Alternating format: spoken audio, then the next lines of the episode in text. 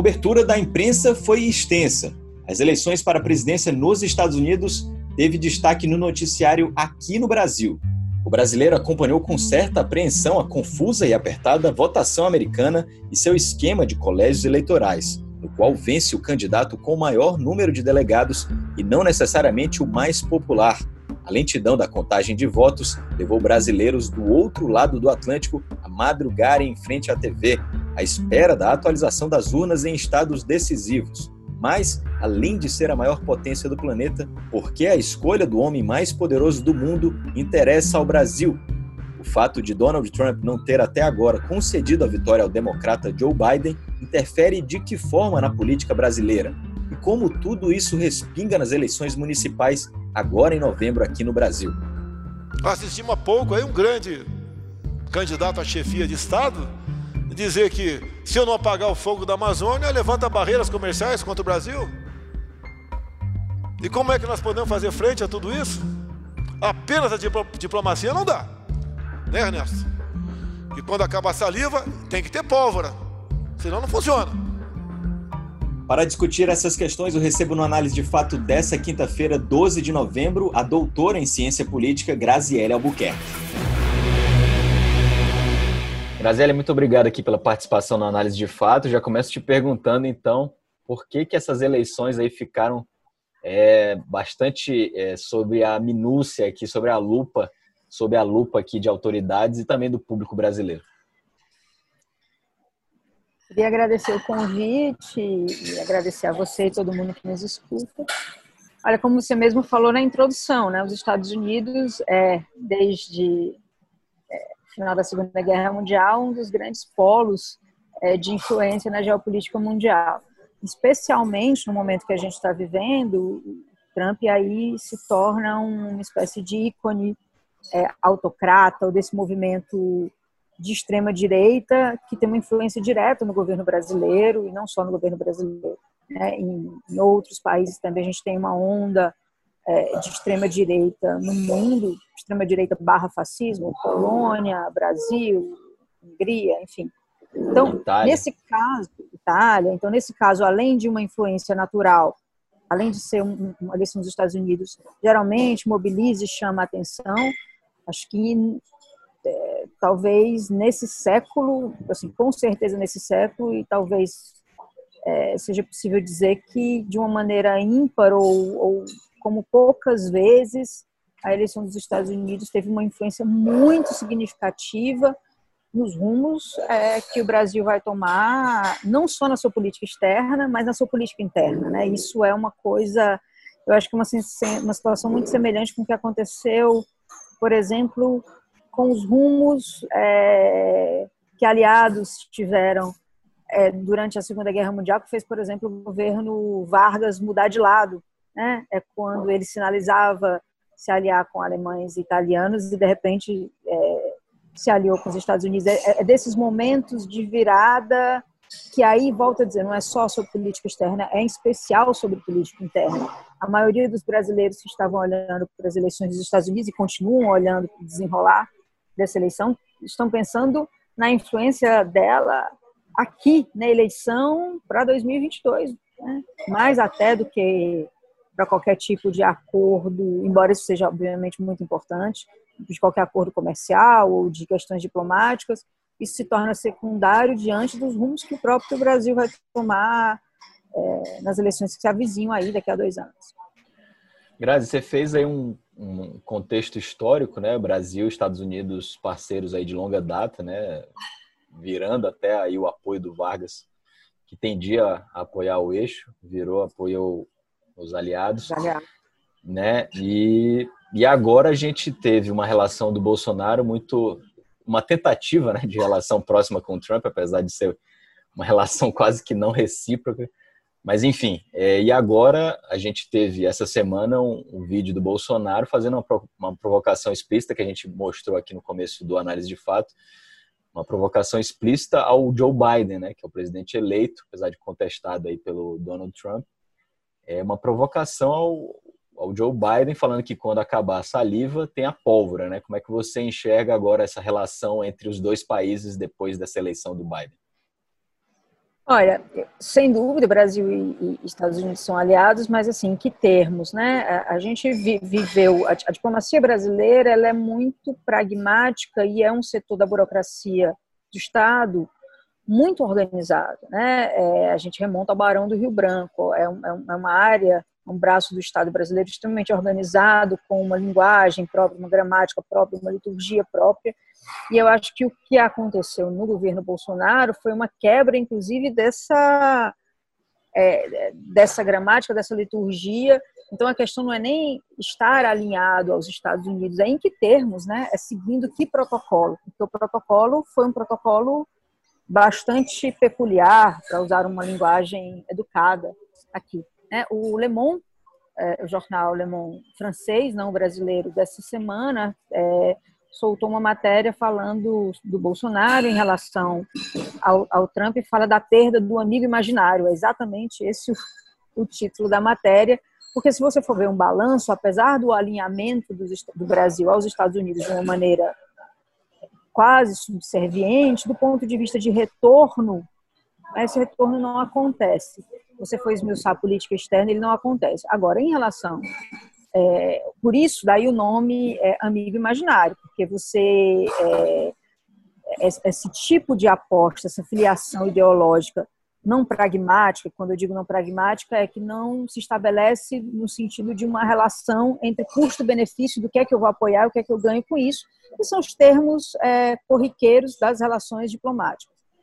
É, teve uma virada e a gente não consegue oferir resultados em relação a isso. É, em relação à declaração específica que você fala, eu acho que tem duas questões. Primeiro, assim, é, é corrente entre especialistas de relações internacionais que o Biden vai ter tantos problemas internos que é muito provável que os Estados Unidos, pelos próximos dois anos, e que são os próximos dois anos, inclusive do governo brasileiro, que está aí, o governo americano vai estar muito mais preocupado com questões internas, porque o problema deles é também gigantesco. Né?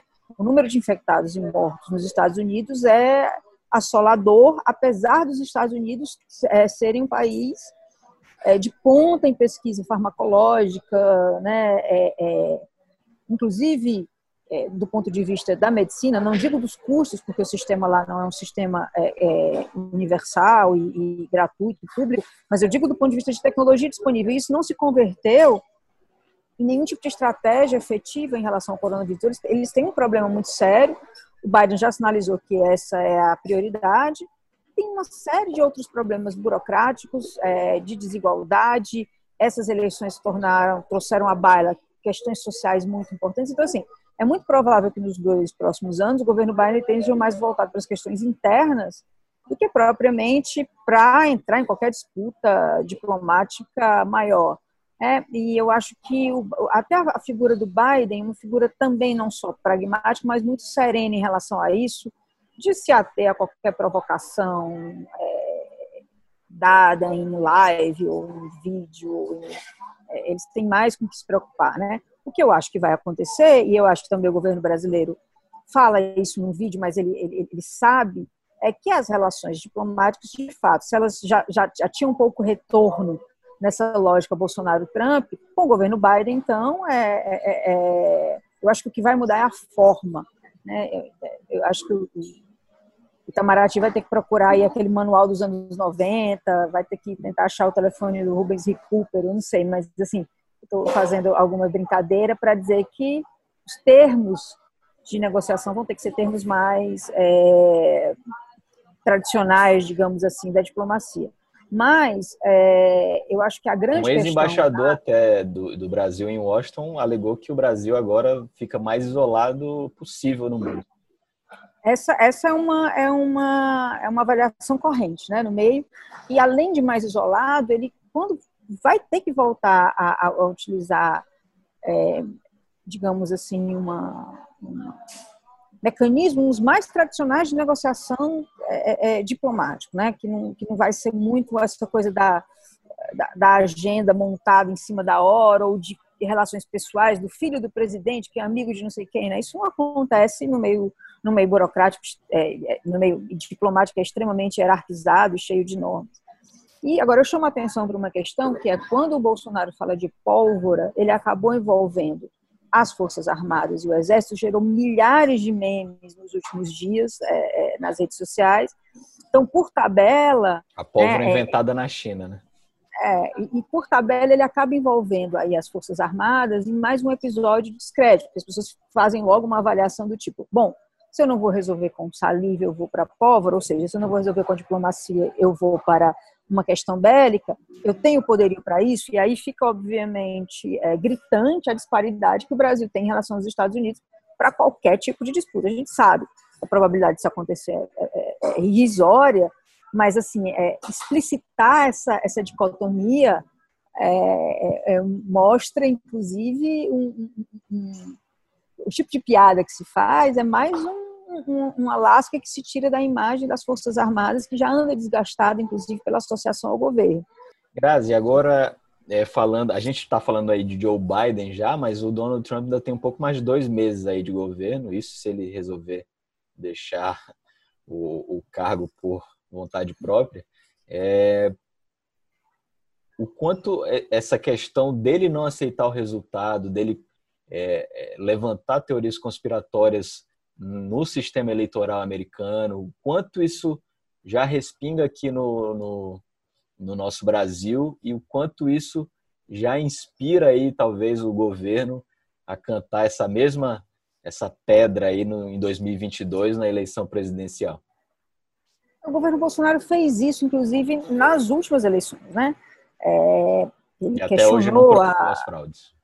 É, e ele questionou a, a lisura das urnas eletrônicas, etc, etc, etc. Enfim, me lembro quando ele foi conversar com a ministra Rosa Weber depois, disse alguma coisa tipo, ah, é assim mesmo, a gente joga duro, né? depois aí tentou é, contemporizar, porque aí ele já estava eleito e tal. É, então, assim, novidade não é se ele fizer isso de novo, porque ele já fez, inclusive, no pleito onde ele foi eleito, que após ter sido eleito, as críticas foram é, silenciadas. O que um presidente acho... que conseguiu fazer uma crítica, uma, levantar uma questão de fraude numa eleição que ele venceu, né? É, mas o Trump é, é, é um pouco. É, existe o questionamento que é exatamente esse: assim, como o Bolsonaro mimetiza o Trump e como é que vai ser agora? Porque assim, o objeto é, é da mímica, né, da mimetização, o objeto, na verdade, da, da, da, cópia, ele se perde. Então, o Bolsonaro vai fazer isso com quem? Né? Como? É, Nesse sentido, a gente pode pensar num novo tipo de isolamento, porque é você deixar ele de fato sendo um outsider sem essa figura do Trump, embora exista, como a gente citou, outras nesse universo de virada da, da extrema-direita. Eu acho que ele pode tentar fazer isso, mas eu acho que existem outras questões. O jogo hoje é muito diferente. Você tem centrão, né? Você tem o que eu acho que também o que vai acabar acontecendo e que é o que está todo mundo tentando entender é como o governo vai se, se comportar, inclusive, que ele vai sempre jogar para a plateia e, e, e, e assim, uma prática do governo Bolsonaro, essa tipo da bola dividida, né? Algumas questões são colocadas para o público, sobretudo público que o apoia, para causar um dissenso, para causar uma certa comoção, que às vezes serve de cortina de fumaça, que às vezes serve de fato de mobilização para um determinado grupo. Agora, a questão de você fazer isso recém-eleito, né, é, é uma coisa, você fazer isso no meio do mandato, com um polo virando. E aí a gente não, precisa falar só do Trump. A gente tem uma, um governo na Argentina que é um governo é, que, embora tenha sérios problemas econômicos, é um governo à esquerda. Você tem eleições na Bolívia que tiveram outro tipo de, de, de virada também à, à, esquerda. É, você tem uma mudança de cenário internacional com outros elementos é, que colocam essa onda de extrema direita, eu não acho que seja uma virada, mas é um respiro, né? Então, além de você ter uma, um novo quadro internacional, você tem internamente é, um governo que hoje negocia francamente com o Centrão, também a avaliação corrente aí entre os analistas mais internos, que o preço da fatura do, do, do Centrão vai aumentar, né, diante desse isolamento e dessas mudanças, porque assim, você tem um credor que olha para você e diz: Eu não sei se ele vai ter condição de pagar tudo, então eu vou cobrar o que eu posso. O né? governo fica posso... agora cada vez mais na mão do centrão. É, cobrar o que eu posso, o que eu digo, não é, não é aliviar, não, é, é, é tentar é, é, é tirar o máximo, porque você não sabe até quando é, você vai poder você vai poder cobrar esse juro. Né? É, e aí eu acho que não é só do centrão. É, é um governo mais constrangido por uma política mais pragmática, né?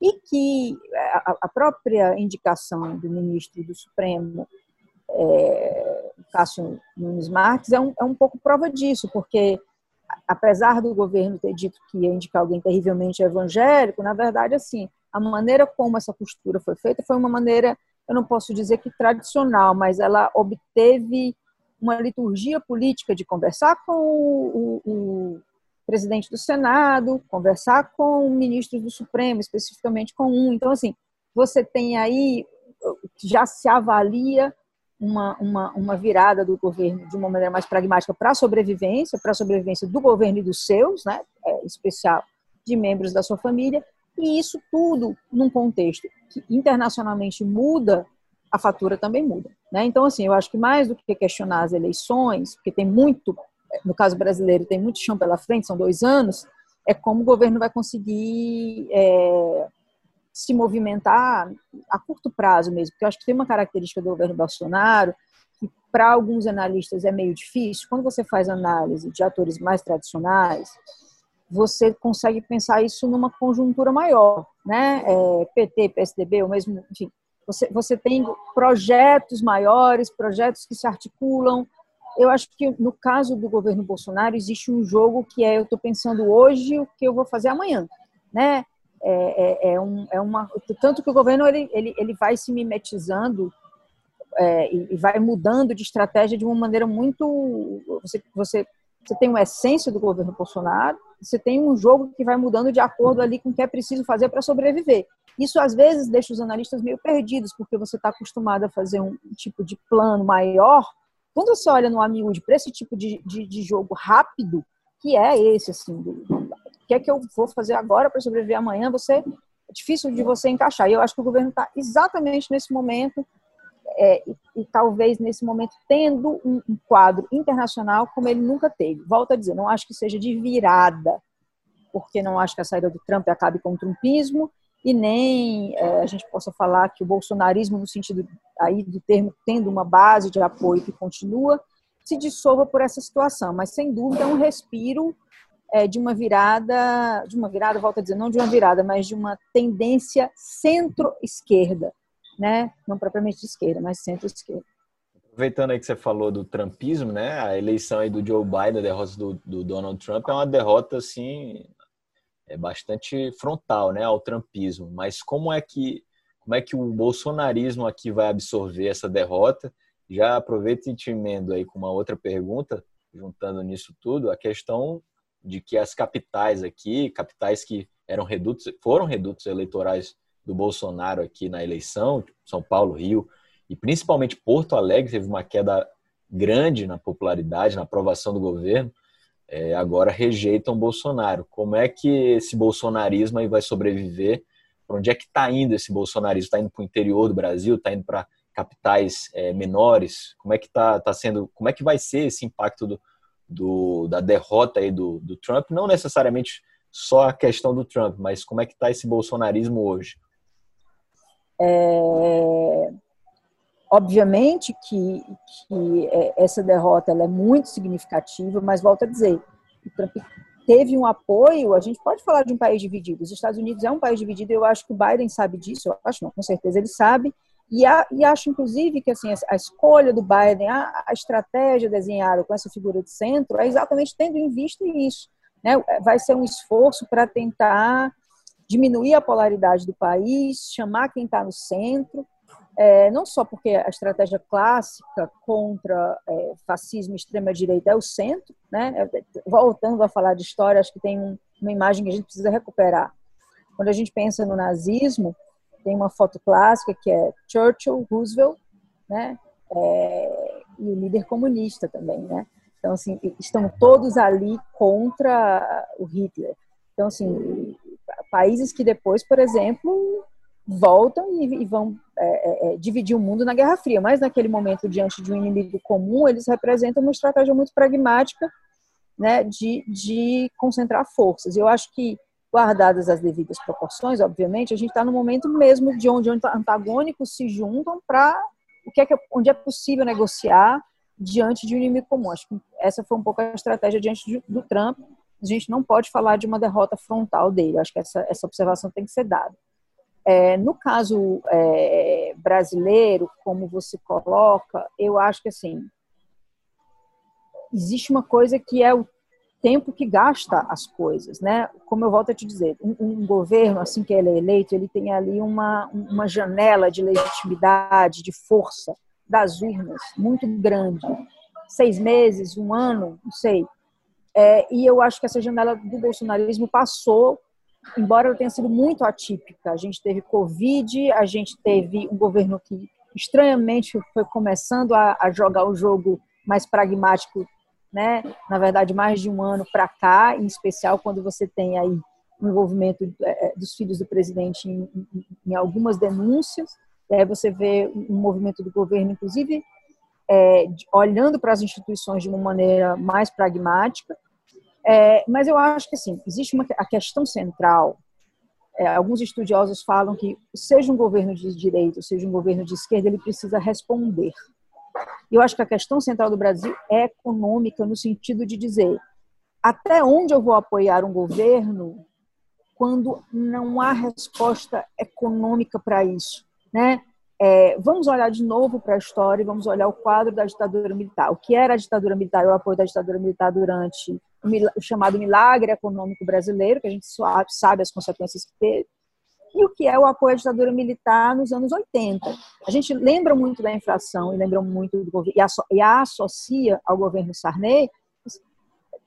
É, convido a todo mundo que nos assiste a, a colocar no Google a inflação de 83, quando você não tinha um governo Sarney, você tinha um governo militar. Né? É, vejam as imagens dos supermercados. Ali é, é, foi um, um, um, um, duro golpe contra o regime militar que já estava ali ruim das pernas. Você tinha de novo uma conjuntura internacional muito pouco favorável, né, onde os regimes militares começavam a decair no resto da América Latina é, e a questão econômica era fundamental. O Brasil hoje sai da lista dos, das dez maiores economias do mundo. Né? Então, assim, é, é preciso muito se pensar o apoio, ou a queda do apoio do governo Bolsonaro a vários fatores, a pauta ideológica em especial, que é muita característica do governo, mas eu acho que a economia é um fator fundamental. Fundamental. Grazi, para a gente encerrar já nosso tempo aqui já correu rápido, é muito assunto para pouco tempo. É, queria que você comentasse a, a atuação do, do, Bolsonaro como cabo eleitoral, né? A gente tem visto aí Russomano em São Paulo, Crivella no Rio, não muito bem das pernas. Como é que você avalia a atuação aí do governo? É, 47% dos entrevistados de uma pesquisa declararam que não votariam de jeito nenhum em candidato apoiado pelo Bolsonaro. O Brasil continua muito polarizado, né? Queria que você avaliasse isso. Acho que tem a questão da economia, tem uma questão também que é muito significativa, porque assim, é, não posso dizer russomano, mas Dória apoiou o Bolsonaro e depois é, entrou em franco processo de, de, de, tentar se descolar da imagem do governo, é, em especial durante a pandemia.